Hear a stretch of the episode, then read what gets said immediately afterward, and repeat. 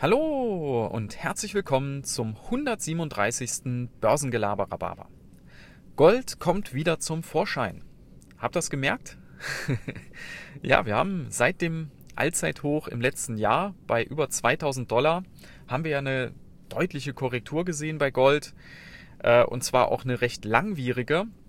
Ja, wir hatten das Allzeithoch im letzten Sommer und seitdem ging es eigentlich immer weiter abwärts bis unter die 1700 Dollar.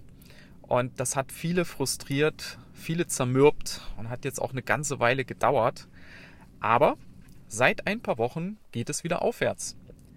Wir haben mittlerweile schon wieder Kurse von 1900 Dollar und charttechnisch ist die Korrektur spätestens seit dem Anstieg über die 1850 Dollar beendet. Wir sind wieder im Aufwärtstrend. Ja, und wie das dann immer so ist, schon kommen die ersten Sachen um die Ecke. Zum einen, man begründet das Ganze ja mit ansteigenden Inflationsängsten. Und da ist ja Gold immer als sicherer Hafen und als Inflationsschutz gefragt. Aber es kommt noch was Zweites dazu. Und zwar ist das die wieder recht hohe Unsicherheit im Kryptobereich. Ich hatte das ja schon mal erwähnt in einer der letzten Episoden zu Krypto, dass viele gerade Bitcoin mittlerweile als digitales Gold ansehen. Also als einen Wertspeicher außerhalb des klassischen Bankensystems. Und jetzt, wo dieser Kurs doch deutlich korrigiert hat, viel, viel mehr als Gold korrigiert hatte, stellt sich natürlich für die Leute, die das genutzt haben, so die Frage, was machen wir jetzt? Und dann kommt natürlich wieder Gold so um die Ecke und man kann sich überlegen, na, vielleicht dann doch wieder in Gold reinzugehen. Ja, das hatte ich auch schon mal erwähnt.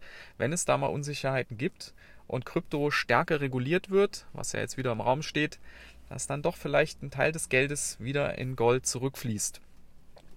Ja, und auch bei den Kurszielen äh, geht es wieder zur Sache.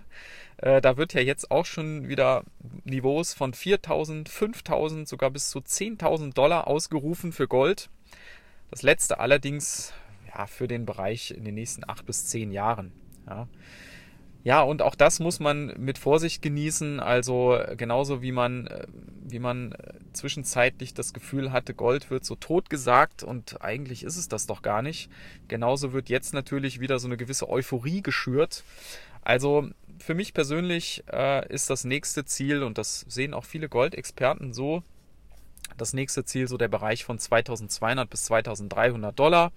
Das wäre ein neues Allzeithoch. Wenn wir das in den nächsten zwölf Monaten erreichen, wäre das super. Und ich kann mir auch darüber hinaus vorstellen, dass wir auf den Zeitraum der nächsten zwei, drei, vier Jahre auch Niveaus von über 3000 Dollar sehen. Alles andere halte ich zum jetzigen Zeitpunkt für pure Spekulation und da muss man einfach mal die Kirche im Dorf lassen. Wer allerdings Gold und gerade auch Goldminen im Depot beigemischt hat, der kann sich im Moment freuen und auch ganz in Ruhe abwarten, weil dort werden wieder üppige Dividenden ausgeschüttet. Schaut euch mal Barrick oder schaut euch mal Newman an.